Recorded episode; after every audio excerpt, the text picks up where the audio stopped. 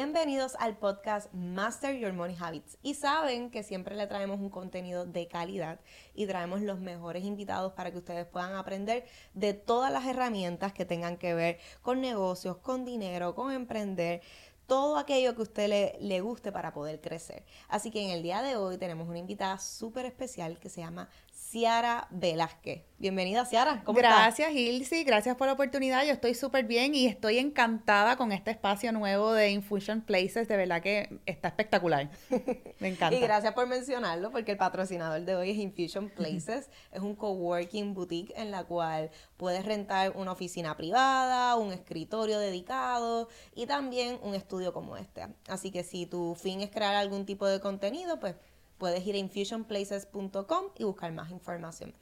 Ciara, eh, yo te conozco ya fuera de cámara, eh, te considero una gran amiga en la cual hemos podido hablar diferentes temas de emprendimiento y demás. Sé que vas para el Invierte Fest también este año. Voy a estar allí. Eh, vas a estar allí presente, pero yo quiero que estas personas, nuestro público, puedan conocerte un poquito más eh, yo sé que tú te dedicas ahora mismo a dar cursos de cómo las personas pueden empezar a emprender, dar esos primeros pasos, eh, pero quiero conocer tu historia de cómo tú llegaste a ser una emprendedora y después una emprendedora que inspira a otras personas a empezar en esos caminos. Así que nada, Ciara, cuéntame un poquito más de ti. Pues mira, básicamente yo siempre pongo como punto de partida desde que empecé mi negocio como algo que la gente usualmente no piensa que son las circunstancias ideales para tú comenzar un negocio. De hecho, yo tenía un trabajo en el que era súper exitosa, me encantaba lo que hacía, era eh, gerente de mercadeo en una compañía de distribución y pues manejaba grandes marcas como Crayola, 3M, Procter Gamble, eh, Boost, Nestlé, eh, you name it. tenía Merck, que ellos tienen varias, varios productos como Afrin, Claritin, o sea, yo estaba con las mejores marcas. Y pues literalmente esa fue mi escuela. Nunca me visualicé para ser bien, bien, bien transparente y bien honesta teniendo mi propio negocio ni siendo empresaria. Yo siempre me visualicé como una alta ejecutiva en una compañía. ¿Tú qué, qué, estudiaste y demás? Yo estudié administración de empresa con una concentración en mercadeo y una concentración menor en relaciones públicas, en sagrado. Súper nice. O sea que tú básicamente después que sales de la universidad tú lo que haces es pues, buscar un trabajo regular que estás muy feliz y muy contenta. No, yo empecé a trabajar desde bien joven, desde mucho antes de empezar a la universidad. Yo empiezo a trabajar desde los 17 años en promociones, porque yo sabía que ese era el ambiente y la rama en la que yo quería, eh, ¿verdad? Enfocarme. Yo quería trabajar en mercadeo, quería trabajar en publicidad, en promociones, y yo sabía que ese era mi ambiente. Y a diferencia de, por ejemplo, amigas que trabajaban en tiendas de ropa o en fast food, yo siempre dije, ok, yo me quiero enfocar en, obtener un trabajo, así sea repartiendo flyers como promotora, pero en algo que yo sé que yo más adelante le puedo sacar provecho. Y yo creo que desde ahí fue que yo formé, eh, ¿verdad? Mi carrera profesional, no solamente en, la, en, en cuanto a los puestos que tuve o el puesto que tuve, sino el conocimiento, la estructura, la organización yo sabía desde bien joven que desde que yo empecé a trabajar en promociones, pues yo le quería sacar, ¿verdad?, una partida o ese provecho a, ese trabajo. O sea, empecé literalmente trabajando en promociones, haciendo, repartiendo flyers desde los 17 años, haciendo degustaciones en supermercados, luego en convenciones y desde ahí empecé a escalar. Empecé a ser supervisora de promociones, luego me subieron a ejecutiva de cuenta y estuve varios años trabajando en la industria de promociones. Así que la realidad es que cuando yo empiezo a estudiar en la universidad, ya yo tenía mi trabajo, no como gerente de mercadeo, pero trabajaba en la industria de promociones, mercadeo, publicidad. Y en mi trabajo, luego entonces cuando este último trabajo, porque yo tuve varios trabajos, yo trabajé, yo tuve trabajo en el que fui ejecutivo de ejecutiva de cuentas y trabajé dos años yendo y viniendo a República Dominicana, trabajaba dos semanas en Puerto Rico, dos semanas en República Dominicana, tuve un trabajo en el que estuve en Perú, tuve la oportunidad de vivir en Perú casi seis meses. Qué chévere. Y ahí te puedo decir que ha sido la mejor experiencia tanto personal como profesional. Yo tuve la oportunidad de compartir con más de 20 países, personas de más de 20 países de toda Latinoamérica, Colombia, Venezuela, Panamá, República Dominicana, Argentina, Perú, y ese intercambio de cultura me ayudó muchísimo a tener una perspectiva completamente diferente a la que usualmente tú adquieres en un mercado local, ¿verdad? aunque, aunque tú trabajes con compañías multinacionales, como te mencioné anteriormente, ya yo venía con ese background y esa experiencia de mirar fuera de la caja por todo el conocimiento que adquirí el tiempo que estuve en Perú. Así que para mí también eso fue otro, otro pad, otro, otro stepping stone que me ayudó a poder formar mi carrera profesional. Para terminar el tema de cuando trabajé y renuncié a mi trabajo, el, el trabajo que tenía y renuncié, yo estuve sobre 6, 7 años trabajando como gerente de mercadeo en esta compañía de distribución, manejando diferentes marcas, y me encantaba, me, me fascinaba lo que hacía. Pero en ese momento yo empiezo a tener unas complicaciones de salud. Yo no tenía sobrepeso en ese entonces, el sobrepeso viene después, pero empiezo a crear una condición en una cadera que no sabían lo que tenía.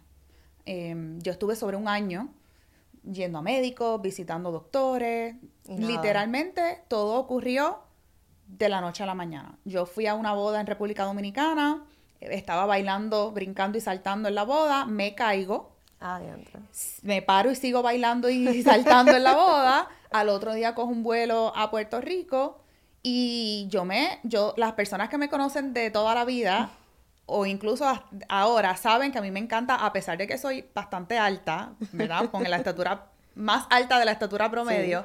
Me encanta siempre estar en tacos y en plataformas. De hecho, me siento más cómoda en zapatos altos que... ¿En serio? Sí, me gusta más por el tema, yo no sé si es por algo de la cadera, pero me siento más cómoda.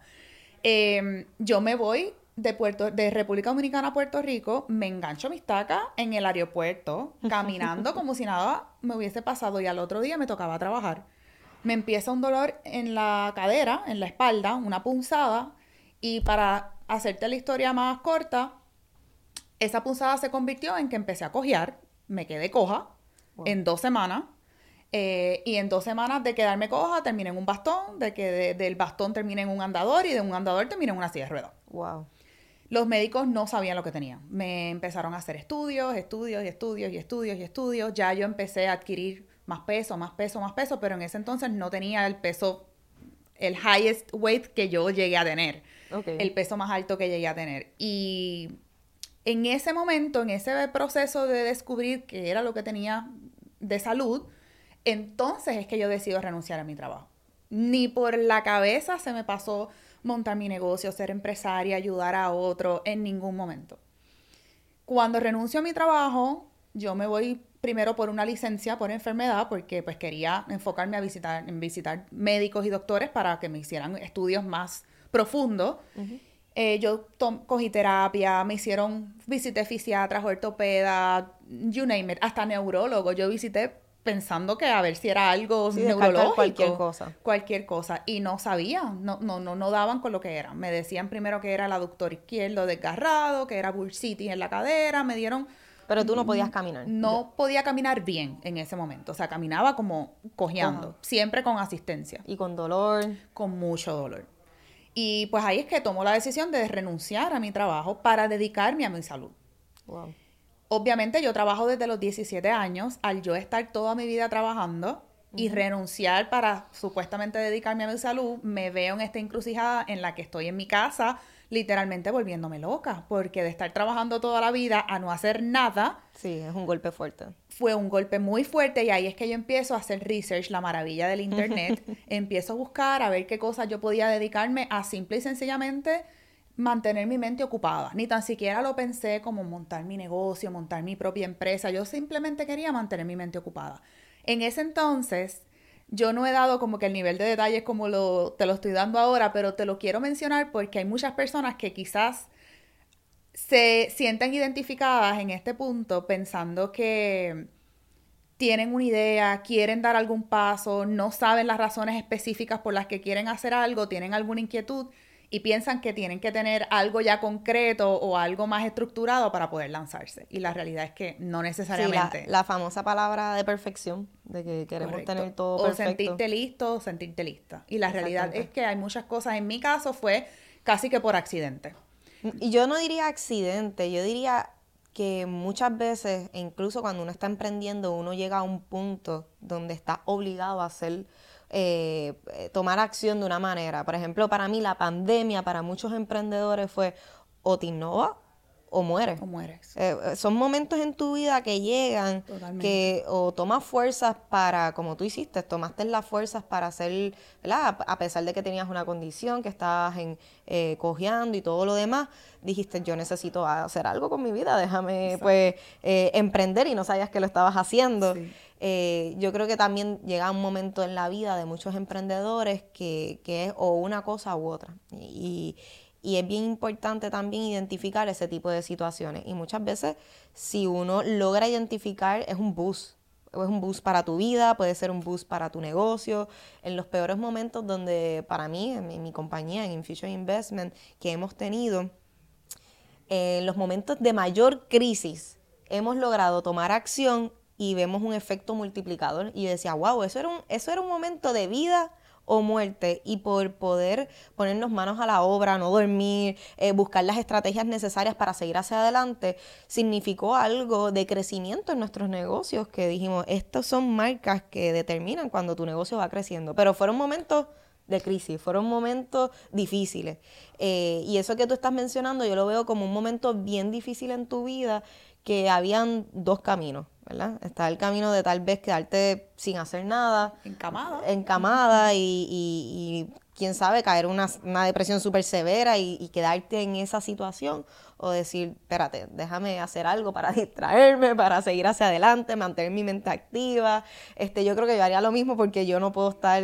Yo estaba en mi casa dos o tres días, bueno, lo hemos en pandemia fue una de las situaciones y fue como que me estoy volviendo loca, no puedo con esto. Y ahí tú decides qué hacer con eso. Si deprimirte y quedarte acostada en la cama llorando o quejándote o qué puedo hacer para poder renovarme, innovar, reinventarme y hacer algo diferente a lo que y que ambas cosas son sumamente difíciles porque eh, de seguro tu proceso no fue fácil, tampoco que fue como que, ah, pues me superé así de un día para otro y ya está. Entiendo que es, un sacrificio, es un, proceso bastante, eh, como uno podría decir, doloroso, pero que hay salida al final. O sea, se puede, se puede hacer algo diferente. Y yo creo que tiene que involucrar mucho la determinación. Más allá de, obviamente, sé que hay cosas que nosotros tenemos que considerar para poder ver el éxito o, tener éxito o tener los resultados que tú estás eh, buscando. Y yo, lo segundo pues es la consistencia. Si tú no empiezas algo y te quitaste, es como no es solamente en los negocios, incluyendo en la parte, en el proceso de bajar de peso. Yo era de las que cuando pesaba 300 libras, empezaba una dieta y en la primera semana me quitaba porque no, me, no veía resultados.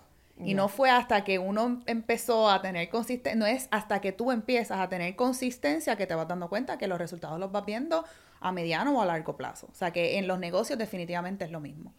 Y entonces una vez tú renuncias para dedicarte a tu salud, eh, y en ese espacio que tienes más tiempo libre para poder distraerte, empiezas a buscar, eh, ¿cómo se dice? Este, eh, empiezas a emprender. ¿Qué, ¿Qué, empiezas a hacer específicamente? ¿Qué encontraste en internet? Yo empecé, inicialmente yo quería para ese tiempo, como ya yo estaba obesa o estaba empezando a subir bastante de peso, se me hacía bien difícil conseguir ropa moderna o el estilo de ropa que a mí me gustaba. de ese size. Yo llegué a ser de 2X a 3X. Y yo dije, pues yo lo que quiero es empezar, y para ese entonces no estaba tan en boca como ahora. Yo quiero montar una tienda online y yo siempre he sido de comprar todo online. Yo literalmente yo compré hasta mi perra online.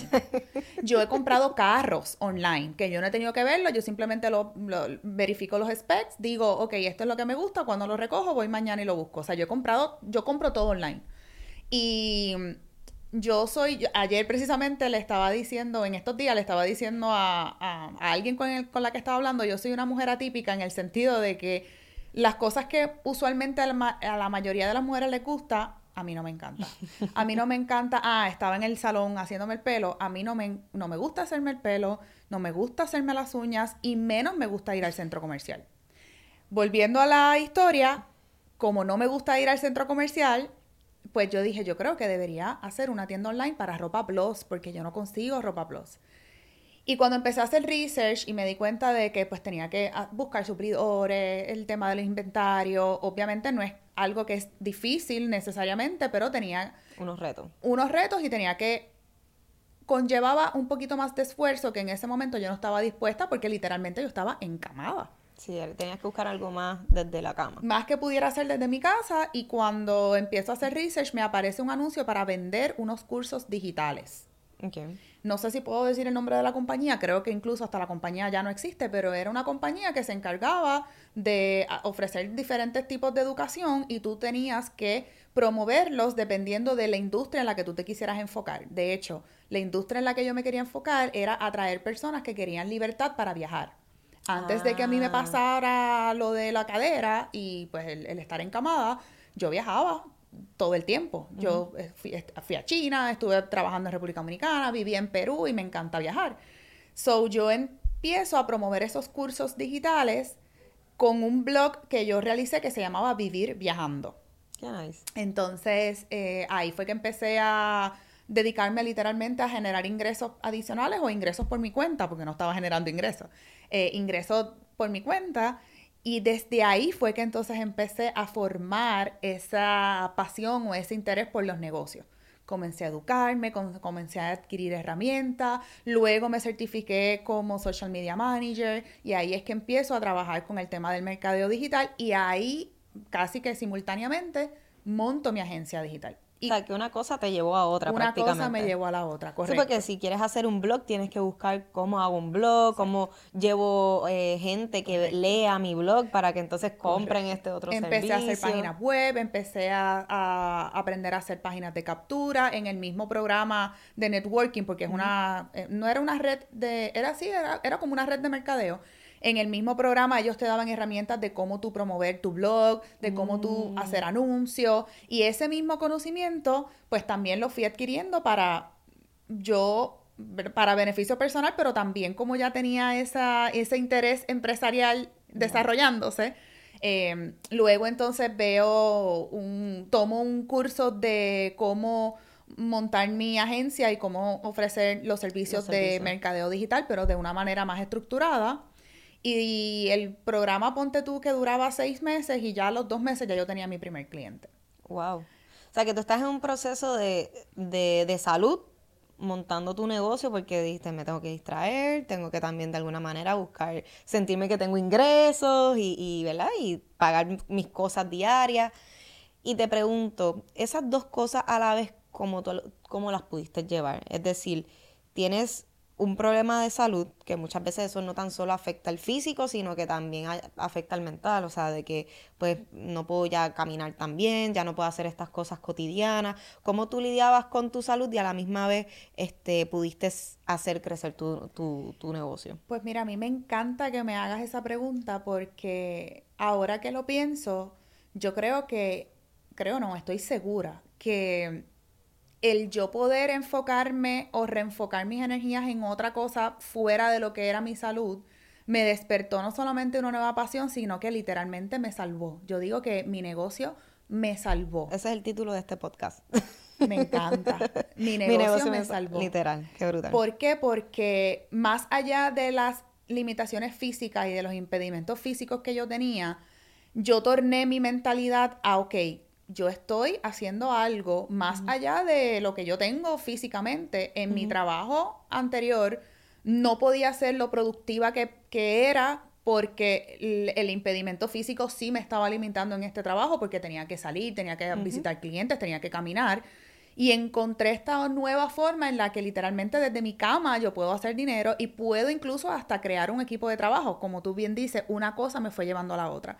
La gente piensa que uno para poder delegar, para uno poder eh, tener una estructura o un equipo de trabajo estructurado, tiene que haber pasado una cantidad de tiempo con tu negocio, o tienes que haber generado o, facturado cierta cantidad. Y la realidad que es que en mi caso, como yo te digo que fue casi por accidente, tú me corregiste y yo sé que estás en lo correcto, de que no es por accidente, todo pasó por algo y todo tuvo una razón de ser. Y ahora que te lo cuento, pues lo veo incluso hasta con más claridad una cosa fue llevando a la otra al punto de que en ese proceso de la forma, contestando tu pregunta, que creo que no te la contesté, de la forma en la que lo manejé es que prácticamente yo me enfoqué tanto y tanto en mi negocio y en crecer y en atender a mis clientes y en poder ofrecerle el mejor servicio que prácticamente la parte de la salud pues llegó a un segundo plano, no porque no la atendía, sino porque ya mis esfuerzos y, y mi mentalidad iban enfocados hacia otro norte, más allá de la limitación que tenía. Sí, te ayudó también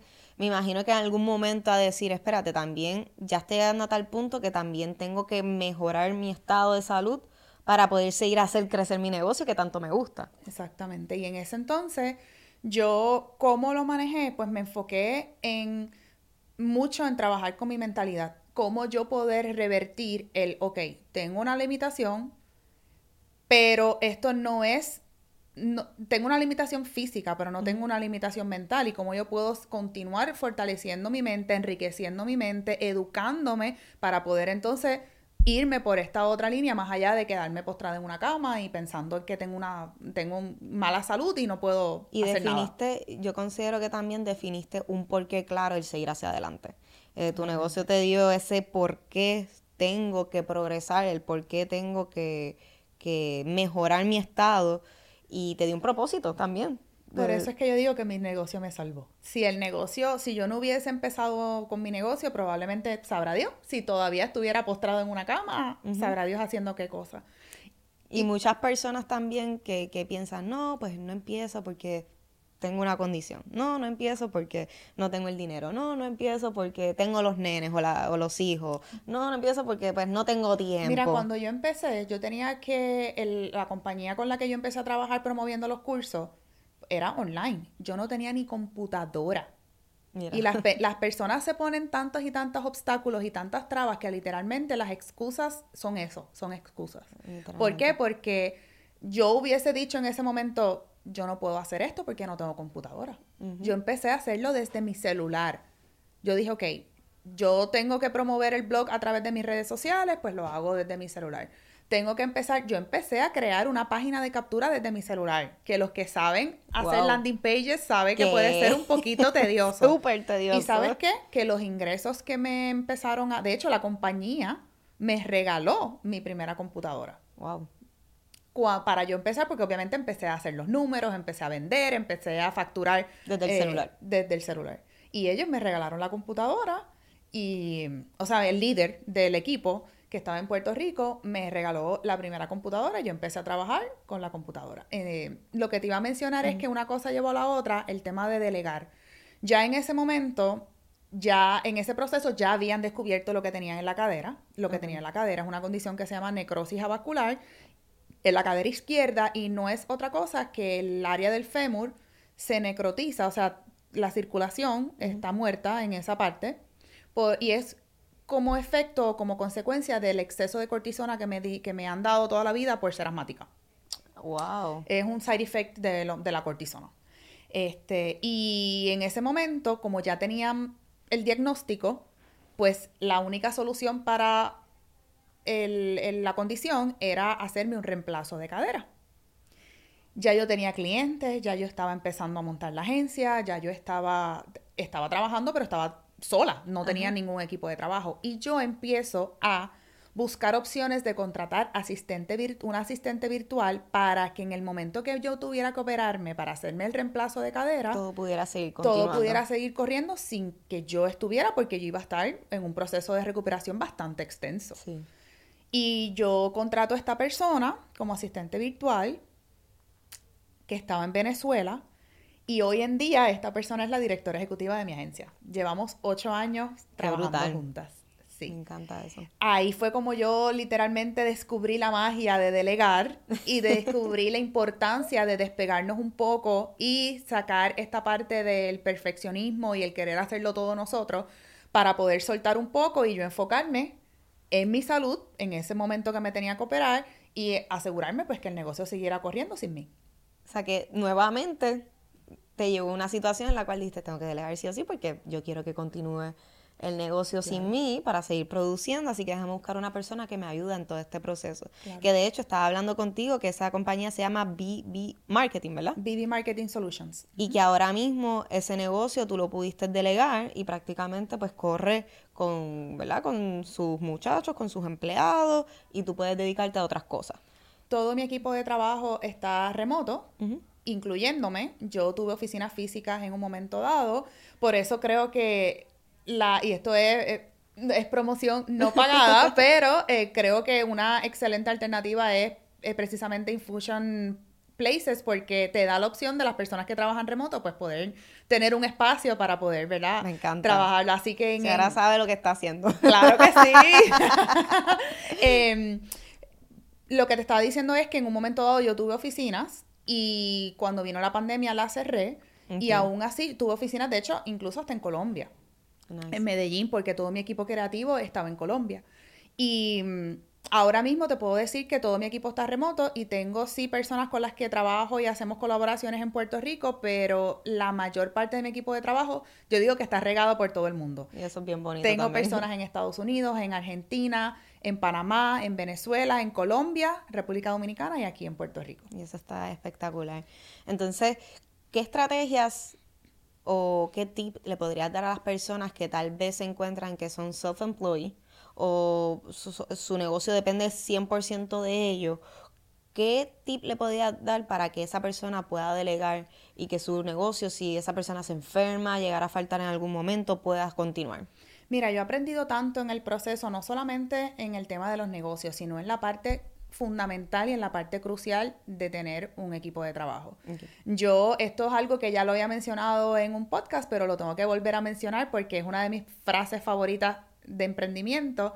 Y es que yo aprendí en el camino, desde, desde bien temprano que empecé con el negocio, que si uno quiere llegar más rápido, lo puedes hacer solo. Pero si quieres llegar más lejos, debes ir acompañado. Ah, Entonces, en mi caso, yo identifiqué la importancia de tu poder no solamente tener el equipo de trabajo, sino de entrenarlo debidamente y adecuadamente. ¿Por qué? Porque yo me di cuenta que no era suficiente con simplemente decirle lo que tenía que hacer, sino tenía que llevarlo más allá y poder transmitirle mi visión, poder transmitirle a esta persona, en este caso empecé con una, luego hoy en día pues podemos ser más de 15, pero en ese momento yo necesitaba que ella fuera mis ojos, que ella brindara el mismo nivel de servicio que yo y sabes qué me di cuenta en el camino? Muchas veces pensamos que nadie lo va a hacer como nosotros. Sí, eso es lo típico, esa oración. Y es cierto. ¿Sabes por qué? Porque muchas veces lo pueden hacer hasta mejor. Es verdad. Y Mari, que es mi directora ejecutiva, saludos Mari, ella es mi fan número uno, yo sé que ella va a ver, va, a estar viendo esta entrevista. Eso me encanta. Mari, que es la directora ejecutiva de la agencia, eh, literalmente yo te puedo decir que en muchos aspectos del negocio ella lo hace mejor que yo.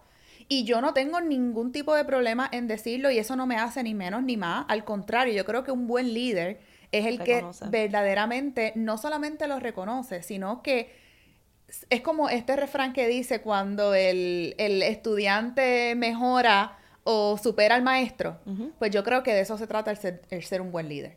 Y el, para, para redondear el tema de los tips de delegar, yo creo que lo primero es que tú tienes que tener bien claro qué tareas quieres delegar, porque no necesariamente cuando tú estás empezando tú lo vas a delegar todo. Yo, por ejemplo, en ese momento siempre delegué una parte, pero siempre me quedé con cosas como, por ejemplo, la facturación, me quedé con, con ciertos tasks o con ciertas eh, funciones que yo le dije, ok, van a haber clientes que van a querer atenderse literalmente conmigo. Van a haber otros clientes que no van a tener problemas. Vamos a empezar a establecer unos procesos. ¿Por qué? Porque el negocio lo manejo yo, no lo manejan los clientes. Entonces, aunque mis clientes obviamente son todo y son parte de, mi empresa, pues las pautas de tu negocio las tienes que establecer tú. Y, eso que dijiste, establecer el proceso, creo que es la parte más importante. Porque a veces cuando uno lo hace todo, uno no se da cuenta que no tienes un proceso. No, no lo haces tal vez de la misma manera siempre, o empiezas aquí y terminas allá. Y cuando tú lo vas a delegar, tú dices, espérate, tengo que determinar cómo se hace esto para poder delegarlo bien y que la persona sepa paso uno, paso dos, paso tres. Algo que a mí me ayudó mucho fue arraigarme un poco. De hecho, mi primer cliente, que todavía sigue siendo mi cliente, es una franquicia mm. de, restaurantes, que en Puerto Rico hay más de 56 eh, restaurantes de, de esta franquicia. Y si algo yo aprendí de la metodología que ellos utilizan es precisamente la sistematización. No existe nada a la interpretación del empleado, no existe nada a la interpretación del dueño o del líder. Todo está debidamente documentado y precisamente en los seminarios que yo ofrezco hablo de la importancia de establecer procesos y de la sistematización y una de, la, de los beneficios es precisamente que ofrece siempre la misma calidad porque no estás disparando balas, balas a palos a ciegas ni estás eh, improvisando. dejándole en las manos de otras personas de pensar que está bien o cómo se debe hacer. Y si tú te pones a analizar el éxito de las franquicias, yo te pudiera decir que el denominador común de todas es precisamente los procesos tan estructurados que ellos tienen. Un McDonald's, un Burger King, un Burger King, te tiene un a un empleado, te tiene todo tan y tan y tan y tan y tan documentado y sistematizado que Tú sabes el tiempo que tú tienes que freír las papas, la cantidad de aceite que tú tienes que echar. Eh, todo tú lo tienes debidamente documentado. Unas carpetas así, me imagino que está todo. Y yo me dejé llevar por ese modelo para poder entrenar a mi equipo de trabajo. Yo, desde que el cliente llega, desde que se hace la prospección del cliente, desde que el prospecto llega, hasta que se le hace la propuesta, hasta que se le firma el contrato, está todo debidamente documentado. Y el día de mañana yo no estoy o Mari no está o alguien del equipo de trabajo no está, lo puede coger otra persona. Lo puede trabajar. O sea, que aquellas personas que están buscando, se están preguntando cómo delegar su trabajo para que lo hagan igual o mejor. Esa es la clave. Igual o mejor que, que uno. Es básicamente empezar a crear estructuras de las operaciones, crear manuales y que todo esté determinado cómo es que se hacen las cosas. Y eso es lo que ayuda a poder delegárselo a una persona y que se mantenga esa uniformidad interna y externa, porque lo que está interno se refleja eh, afuera. So, es esa organización interna para que tu cliente pueda decir, mira, no, no importa si estoy con aquella o con, aquel, tengo un buen servicio. Y todo va a correr by the book, como el reloj. Exactamente. Así que esas personas que están ya interesadas en delegar ya saben esa clave que yo considero que está perfecta. Entonces, continuando con tu historia, porque me está súper interesante y yo sé que yo quiero llegar hasta el día de hoy. Eh, básicamente, cuando ya diste un tip para poder delegar, porque tenías que continuar con tu salud para poder hacerte la operación y demás, una vez tú sales de, de la operación, ¿verdad? Que te pudiste conseguir esta asistente, creaste unos procesos. ¿Cómo fue ese proceso después cuando tú sales? ¿Qué pasó con tu negocio y qué pasó con tu salud? Voy a hacer este highlight y es que en ese momento yo tenía que mm, operarme la cadera, pero resultó que por el peso que tenía, el doctor no me quiso operar la cadera y me manda a bajar de peso.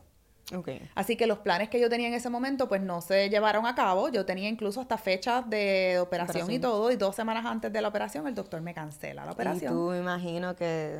Ya yo tenía un plan, ya yo tenía incluso a esta persona que ya estaba debidamente entrenada y el doctor dos semanas antes me dijo, tú estás obesa, yo no te puedo operar en ese peso. Tienes que bajar de peso y cuando bajes de peso vienes y yo te opero. ¿Y qué pasó? Que bajé de peso y no me tuve que operar la cadera. Wow. Entonces, en ese proceso Em, ¿Qué pasó? Pues yo seguí adquiriendo clientes, seguí educándome, seguí aprendiendo en otras áreas y ya yo tenía una base de clientes bastante establecida. Yo recuerdo que cuando yo tenía la fecha programada para la operación, yo tenía 12 clientes. Nunca se me va a olvidar ese número porque yo quería, yo tenía una meta de tener 5 clientes en ese entonces. Cuando seguí aumentando la cartera de clientes, yo decía, yo creo que podemos coger otro. Y yo creo que podemos tener otro. Y yo creo que podemos tener otro. Cuando llegué al cliente número 12, ahí fue que yo dije, ok, tenemos que tomar decisiones. O paramos de, coger clientes, o ya entonces eh, la estructura organizacional y el equipo de trabajo tiene que seguir creciendo. Y obviamente, pues la decisión que tomé fue seguir creciendo el equipo de trabajo. Eh, y cuando en ese, en ese proceso de, de la cantidad de clientes, yo llegué a tener en un momento dado hasta 28 clientes simultáneamente. Y te puedo decir que prácticamente a nivel administrativo y a nivel operacional lo corríamos entre 3 y 4 personas. Claro, el equipo de creativo era más grande, los freelancers que contratábamos también, etcétera, pero te puedo decir que la clave principal para poder trabajar con esta cantidad de clientes simultáneamente está en la organización y en la estructura del negocio. Yo me enfoqué, estuve mucho tiempo estandarizando procesos, me estuve mucho tiempo estudiando y educándome sobre muchos otros temas más allá de la parte del mercadeo, sino la parte de venta, la parte de cómo hacer upscale de servicio, cómo poder eh, diversificar mis ingresos, no solamente, ¿por qué? Porque ¿qué me estaba pasando? Yo decía, ok, yo tengo 12 clientes, en un momento llegué a tener 28 clientes, eh, llegué a un punto en el que se me iba uno o dos y realmente no hacía tanta diferencia. Luego me di, me di cuenta que llegaba un punto en que no es que el modelo de negocio era insostenible, pero ya tenía que seguir creciendo la compañía a una magnitud en la que yo no necesariamente quería meterme en ese momento. Me explico, muchas veces es como yo digo, como los artistas, que hay artistas que crecen gradualmente y hay otros que dan un boom. Con pegar una canción ya dieron un boom y ese éxito o ese boom es como que abrumador. Pues yo estaba llegando en ese punto. Yo estaba llegando a ese punto en el que yo decía, ok, yo no me quiero abrumar, yo quiero mantenerme en mi visión de poder tener calidad de vida, de poder viajar y llegó un punto en que teniendo 28 clientes, a pesar de que fuera a crecer el equipo de trabajo, por lo menos la estructura que tenía en ese momento, yo seguía siendo la cara del cliente. Yo seguía siendo la única que vendía, yo no tenía vendedora. Yo seguía eh, resolviendo los problemas más grandes de los clientes y muchas veces eh, pasaron momentos en el que ocurrían viajes o surgían oportunidades para viajar y yo no podía, porque eran tantos compromisos los que tenía con mis clientes que, que eran insostenibles en ese momento. Entonces, ¿qué yo decidí? Yo en ese punto, la mitad, en la mitad, te diría que a la mitad del camino del negocio, yo decido hacer como una reestructuración, ¿verdad? Que, eh, decidí cambiar el enfoque de la compañía y dije, ¿sabes qué? Ya yo no quiero tener 30, 40, 50 clientes, yo prefiero tener 10. 10 de high ticket que les podamos dar más valor, más servicio, pero que me puedan que podamos estar más smooth, ¿verdad? Porque volvemos, aunque ya tengo un equipo de trabajo, ya delegué, hablamos de que no lo delegaba todo. Yo estaba involucrada en muchas cosas del negocio. Pasó esa transición, llegué a, reducir mi cartera de clientes y me quedé con clientes upscale. Si quieres que hablemos de números, yo llegué a tener clientes que me pagaban 30 mil dólares mensuales, que me pagan todavía eh, algunos de ellos eh, llegué a tener clientes que me pagaban 50, 60 mil dólares mensuales. Y en el camino, ¿verdad? Siempre hay una curva de aprendizaje. Me di cuenta que en ese momento entendía que era la mejor decisión porque literalmente el equipo nos estábamos desgastando, eh, etc. No me arrepiento de la decisión que tomé de poder reducir la cartera de clientes y enfocarme en, en un nicho en particular y redefinir el negocio, pero ¿qué pasó? Que antes, como te dije ahorita, se me iba un cliente o perdíamos un cliente, no lo sentía. ¿Y ahora?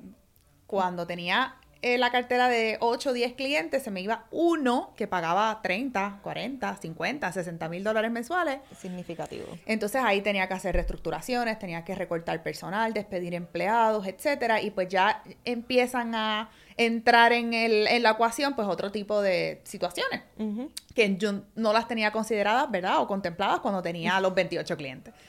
Así que en ese momento empecé a diversificarme, seguí educándome. No sé si te has dado cuenta que en todo el proceso siempre... Educación es importante. Siempre te hablo de la parte de la educación.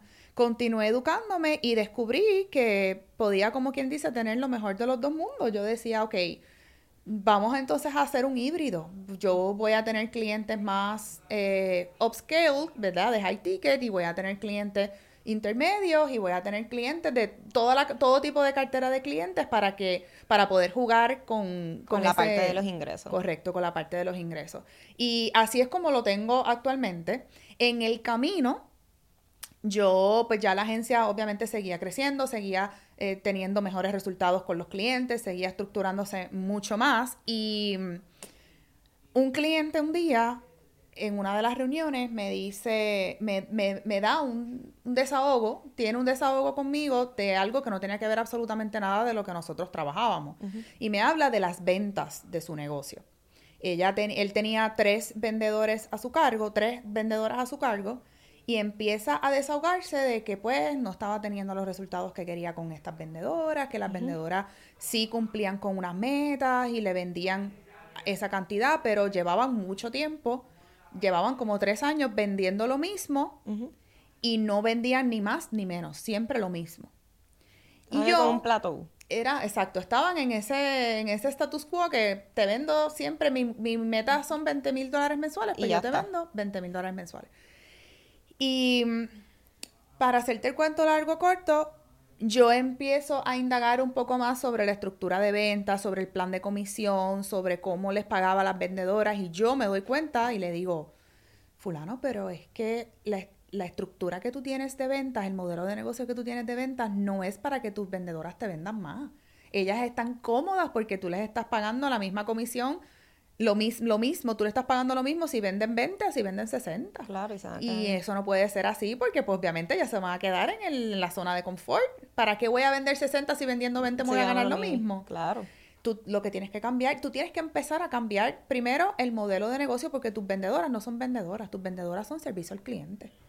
Y él se quedó así como, ¿cómo servicio al cliente? Tú les estás dando los leads tú les estás dando todo. Lo único que ellas tienen que hacer es orientar al cliente ya. Porque la venta la haces tú. Él empezó a hacer los cambios que yo le recomendé. Y en un periodo de menos de tres meses te puedo decir que las vendedoras pasaron de vender 20 mil dólares a vender 60, 80 y hasta 150 mil dólares mensuales. En tres meses. No, eso es impresionante. Incluso yo le dije a él, eh, lo primero que te tengo que decir es que estas tres chicas probablemente ya no van a estar en la compañía. ¿Por qué? Porque les vas a dar un nivel de exigencia y un nivel de compromiso que no están acostumbradas.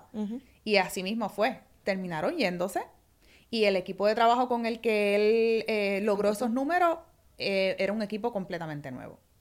Cuando yo empiezo a ver los resultados que este cliente empieza a tener y así mismo como él empezaba a, hacerme consultas de otras cosas de su negocio, pues habían otros que me hacían consultas de, otras cosas y yo les daba recomendaciones, le implementaban y tenían resultados. Y en ese momento fue que yo dije, espérate, yo creo que es momento de yo empezar a estructurar mejor esta parte y empezar a ofrecer consultoría.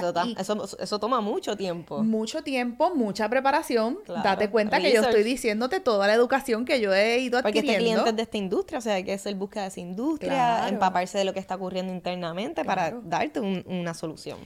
Y ahí fue que yo dije, yo tengo que, todo esto cuesta y yo no estoy cobrando por esto, yo estoy literalmente dándole a mis propios clientes asesoría gratis. Y luego de eso empiezo a estructurar, ahí es que monto Siglo Consulting Group, ahí es que nace la compañía de consultoría Siglo Consulting y ya cuando estos mismos clientes empiezo a trabajar con mis propios clientes. Cuando estos mismos clientes empiezan a preguntarme, recuerdo que este cliente que te menciono de las tres vendedoras me, dijo que lo ayudara a trabajar, a, a rediseñar eh, su propuesta, la presentación. Ella me, él me dice, Ciara, yo no tengo problemas con conseguir clientes, pero yo no sé si es que la propuesta que yo tengo, la presentación que yo les hago es tan ambigua o está tan vieja que no cierro el cliente. Y yo hice exactamente lo mismo que hice con el tema de las vendedoras. Le pregunté por, eh, le pedí la presentación, la analicé y cuando la analicé la presentación estaba súper obsoleta, no tenía ningún tipo de estrategia, era mucha babosería, por decirlo de alguna manera, no tenía nada de valor. Y yo le dije, esta propuesta hay que botarla al zafacón, quemarla y hacer una nueva. Pero te va a costar tanto. Ay, yo te lo pago, claro que sí. Y así fue como yo empecé con la otra división de la parte de consultoría. Y ya estamos casi terminando, pero me gustaría hablar eh, ya tú tienes la compañía de mercadeo que corre sola, la parte de consultoría que tú eres, eh, ¿verdad? La que la promueve y tienes el conocimiento para poder proveerse a los clientes. Me certifiqué luego como business coach. Ah, súper bien. Sí, sí. Y ahora, Ciara Velázquez, que te pueden conseguir en Instagram, ¿verdad? Con, con Ciara Velázquez, tienes un curso que se llama Lanzamiento Empresarial. Y hay una metodología que tú me estabas hablando y me gustaría compartir a las personas de las 5D. Si me puedes explicar un poquito más sobre eso. Cuando a mí me llega el interés de crear este programa, este curso, lo primero que yo pensé es, ok, ¿cómo yo puedo tabular? Primero, yo quiero crear mi propia metodología. Yo no quiero eh, tener y utilizar métodos ni sistemas de nadie. Yo quiero crear lo que me ha funcionado a mí y recoger, ¿verdad? Todos los casos de éxito, tanto de mis clientes como de mis negocios. Y, y yo dije, ok, yo ¿qué es lo que me ha funcionado a mí y qué es lo que le ha funcionado a mis clientes cuando yo trabajo con ellos? Y empecé a tabularlo. Inicialmente pensaba que iban a ser de 7 a 9 pasos. Y luego, cuando empecé a crear la metodología, dije, con 5 pasos yo creo que podemos recoger todo lo que se necesita para poder organizar, estructurar, lanzar, desarrollar y crecer un negocio que sea, y como yo digo, yo si, eres una persona que me sigues todo el tiempo, vas a ver que esto es una machaca que yo estoy enfatizando todo el tiempo, porque no es solamente tener un negocio. Yo me enfoco en crecer y desarrollar un negocio rentable y que genere ingresos progresivamente. Ahí entonces yo creo esta metodología que le llamé las 5 Ds, es la fórmula de las 5 Ds, descubre, define, desarrolla, determina y despega.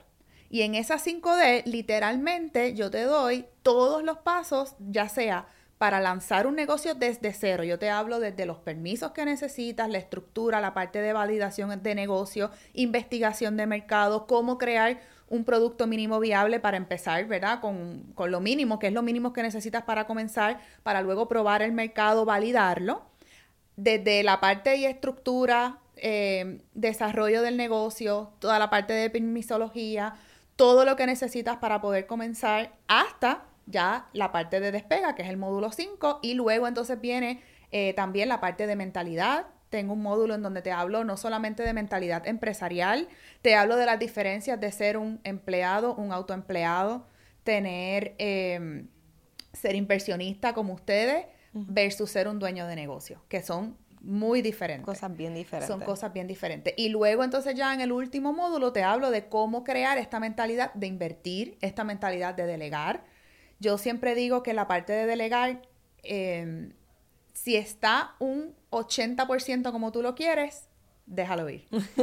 Porque es que nunca va a estar necesariamente un 100%. Definitivo. Así que básicamente eso es lo que recoge mi programa, es esta metodología en donde literalmente tienes todas las herramientas, todos los recursos, es un programa on demand, es un programa eh, pregrabado en donde tiene ya los cinco módulos eh, listos para que tú los puedas ver a tu tiempo y a tu ritmo. Y también eh, te incluyo clases en vivo, obviamente, incluye consultorías y, coaching con esta servidora. Tengo un equipo y unos recursos, tengo financieros, tengo recursos financieros, tengo contables, tengo abogados que te hablan de la parte legal, porque yo digo zapatero a su zapato. Yo no me atrevería jamás a decirte yo soy experta en la parte legal, ni soy experta en la, en la parte financiera. Para eso yo tengo recursos eh, dentro del programa. Y básicamente de eso se trata súper bien. Y claro, está, me imagino que has recolectado toda esta experiencia todos estos años. Por eso yo quería que la gente viera tu trasfondo, de que entienda de que la persona que está dando este curso está certificada por experiencia, yo diría, y certificada por las certificaciones y educación que tú has cogido. Pero lo más importante es que no estás hablando desde la teoría, estás hablando desde la práctica y para mí eso es bien importante, que tienes muchos años de experiencias probado, has tenido tus altas, tus bajas y, y, eso hay muchas veces que no está en la teoría, no está en los libros, no está tal vez en un PDF y pues una parte que tú puedas compartir con las personas. Así que nada, aquellas personas interesadas en saber más información la pueden buscar en Instagram como Ciara Velázquez y el website, ¿cómo se llama? También con tu nombre y apellido. Yo promociono mi programa actualmente a través través de unos seminarios gratuitos, gratuitos que estoy ofreciendo a nivel de, todos los meses en lanzamientodenegocios.com. Te puedes registrar en lanzamientodenegocios.com y ahí entonces el primer paso es poder asistir a este seminario gratis en donde te ofrezco contenido informativo, contenido de valor para que puedas tener una solamente una probadita de todo lo que vas a adquirir en el programa. Súper. ¿Y es grabado? ¿Es en vivo? Es en vivo. ¿Es en vivo? Sí. Ah, pues súper bien. Así que ya saben, pueden buscar ese website. Y nada, gracias a, toda la audiencia por habernos visto. Sé que han aprendido mucho. Pongan en los comentarios alguna duda o pregunta, que créanme que vamos a estar pendientes. Así que nada, Ciara, gracias por estar con nosotros y hasta la próxima. Gracias a ti.